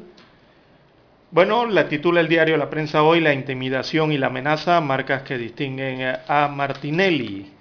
Dice, lo advertía la Embajada de Estados Unidos eh, de América en Panamá en el año 2009, que la intimidación y el chantaje habían llevado al estrellato de los supermercados al recién estrenado presidente Ricardo Martinelli, una marca que parece distinguirlo todavía más eh, de una década después. Hay un análisis del abogado Rodrigo Noriega, en especial para el diario La Prensa, entonces en la página 4A que establece o titula más bien eh, eh, un método para disuadir las amenazas, el amedrentamiento, las demandas penales, las demandas civiles, los insultos, incluso golpes, eh, son algunas de las maneras como el expresidente Ricardo Martinelli Berrocal enfrenta a quienes considera sus enemigos, destaca el diario La Prensa en la página 4A en este análisis. Así que en un cable secreto de la Embajada de los Estados Unidos de América del 22 de agosto del año 2009, divulgado por Wikileaks, se describe la personalidad del entonces recién llegado presidente de la República de Panamá, Ricardo Martinelli Berrocal lo describen así, dos puntos, abro comillas. Su inclinación por la intimidación y el chantaje puede haberlo llevado al estrellato de los supermercados, pero difícilmente lo hacen en un estadista, cierro comillas, es lo que decía el Wikileaks para aquellos años. Así que el contenido de ese cable se refería a las reiteradas solicitudes del mandatario panameño para usar el sistema de interceptación de comunicaciones denominado El Matador, que operaba en Panamá la Agencia Antidrogas de Estados Unidos de América, o sea, la DEA por sus siglas. Sin embargo, la Casa Blanca se negó a ampliar el uso del sistema a fines distintos del combate al narcotráfico, destaca el rotativo. Doce años después, las declaraciones de la periodista y presentadora de noticias de TVN Canal 2, Castalia Pascual, en el programa Mesa de Periodistas, el día de ayer, martes 12 de octubre, eh, conmovieron a la opinión pública y parecen confirmar el perfil eh, psicológico del cable eh, diplomático sobre el exmandatario, destaca hoy el diario La Prensa qué información mía abusó Martinelli para arrodillarme, porque me arrodilló y me quedé sola con mi familia, vulnerada, con, una, con un familiar preso, sacado del sistema de atención para adictos por órdenes de Martinelli, que sabía que esa intimidad, después de 18 meses de tratamiento, lo sacó de la cárcel de una granja y lo puso en la peor celda de la joya. Y eso yo me lo tuve que callar. Esto es lo que dijo ayer la presentadora de noticias de Canal 2, Castalia Pascual, la periodista que señaló que con el paso del tiempo el exmandatario le pidió perdón, pero ya ella se había separado de TVN por esa situación. Dijo, abro comillas, le cito a Pascual, yo tuve que suplicar a Martinelli que regresara a ese familiar al centro de rehabilitación, cierro comillas, según contó la periodista. Lo expuesto por Pascual eh, demuestra la arbitrariedad y el autoritarismo imperantes en Panamá durante el periodo del cuestionado eh, mandato presidencial. Así que parte del análisis que hace hoy el periodista Rodrigo Noriega está plasmado en la página 4A del diario La Prensa, en lo que señala lo sufrido por la periodista y su familiar, al igual que por otros comunicadores sociales, activistas eh, sindicalistas, líderes gremiales, magistrados y funcionarios eh, de la Embajada de los Estados Unidos eh, de América, así como por políticos de todo signo. Dice Noriega, el abogado, eh, constituyen la lista de víctimas de los pinchazos que marcaron una era de la política panameña fundamentada en el ejercicio grotesco del poder. Así que parte de lo que señala entonces este análisis don Juan de Dios respecto a las declaraciones eh, dadas a conocer ayer por la periodista Castalia Pascual de Canal 2. Bueno, eh, eso ayer fue un escándalo en redes, Lara. Esas revelaciones que hizo la periodista, inclusive... En medio del llanto, ¿no? Eh, sí, en medio de la emotividad, pues surge su llanto por lo que ella eh, vivió. Un tema que se había callado, dice, por muchos años. Yo no sé realmente por qué se cayó tanto tiempo, Lara. Así es. Si cuando a usted le toca a su familia, el primero que debe pegar el pitazo es el afectado, ¿no? Correctamente. Sin embargo, dice que se, quedó callada. Sí, porque Eh, ahí básicamente... Bueno, después Martinelli sacó una foto, por ahí vi en redes sociales, eh, al lado de ella. Y en la foto pues se daba a entender como que era una maldad lo que se había hecho en su contra, con esa revelación, porque como que eran amigos, daba a entender en esa foto. Lo cierto, Lara, es que lo que diga ya ella, eso no queda dentro del juicio, ¿ah? porque por ahí escuché muchas opiniones diciendo, bueno, otro, otro, otra, otro testigo para el caso Pinchazo. Eh, No, eso ya eso no va a entrar dentro de la investigación que se desarrolló, ni dentro del juicio que se está desarrollando en el sistema penal acusatorio. Correcto. Es aparte, ¿no? Bueno, y ante la situación eh, expresada, eh, que expresa en este caso y, y- asegura la periodista Castalia Pascual, que sufrió, eh, bueno, personalmente, por lo menos yo no queda brindarle mi solidaridad, ¿no? Ante la situación que ella expresa y asegura sufrió eh, frente al expresidente Ricardo Martinelli o, la- o o su accionar, ¿no? Eh, pero bueno, son situaciones, don Juan de Dios, que hay que denunciarlas en su debido momento. Y eh, otra situación que demuestra más eh, la importancia del periodismo en la democracia, don Juan de Dios, que a veces muchas personas creen que el tema del periodismo no, el, el tema de la, el- la libertad de expresión, la libertad de prensa, eh, es un tema eh, que forma los pilares de la democracia y por eso la importancia, ¿no? Incluso No, y aquí hay una realidad, Lara. periodístico. Ante esta situación, y esto es un ejemplo de que todo el mundo te aplaude cuando tú dices la verdad, cuando tú criticas eh, objetivamente y esas críticas golpean, eh, donde no quiere o no le gusta el criticado, pues al final de la historia, eh, como ella lo dijo, la dejaron sola con su problema. La gente aplaude y al final te abandona. Y todo el mundo le exige al periodista que haga y diga. Exacto. Pero la mayoría se esconden. Exacto. Entonces, La esa mayoría de los que piden eso se esconden. Exactamente. Entonces piensan que el periodista es como un, eh, un mascarón de proa. Eh, ese es un ejemplo de lo que pasa, ¿no? En lo que es eh, el duro bregar de la profesión del periodismo en el mundo entero. Sí, de todos los riesgos que, que existen con la profesión. Y en este caso de Castalia Pascual, bueno, esa delgada línea entre decidir entre tu fa- eh, lo- eh, un familiar o su familia y decidir entre su profesión y el trabajo que tiene que hacer eh, dentro de su profesión, ¿no? Que es el Bueno, lo, lo que me llamó Difícil, la atención es que situación. Martinelli nunca dijo si era verdad o era cierto. No No, no, respondió no, no, no dijo, no respondió. Eh, si era verdad era cierto lo denunciado por la periodista. Sí, simplemente colgó, como usted bien señala, una fotografía en su cuenta de Twitter, arroba Martinelli, eh, que señalaba como de- del baúl de los recuerdos, que encontró una, una fotografía ahí en el baúl de los recuerdos y señala que no deja de asombrarse de la maldad de la gente. aunque después sí colocó unas fotografías de la periodista junto al expresidente Varela y también uno de los voceros del expresidente Martinelli colgó un Twitter que es retuiteado por la cuenta de R. Martinelli, eh, en la cual dice eh, que eh, básicamente como solicitando a TVN y a Castalia Pascual una entrevista de su vocero, en este caso Luis Eduardo Camacho, sobre ese tema, ¿no? De su pariente detenido y, y sobre quién y cómo se gestionó el traslado de ese centro penitenciario. Pero eso no tiene sentido porque Castalia jamás habló de Camacho. Exactamente.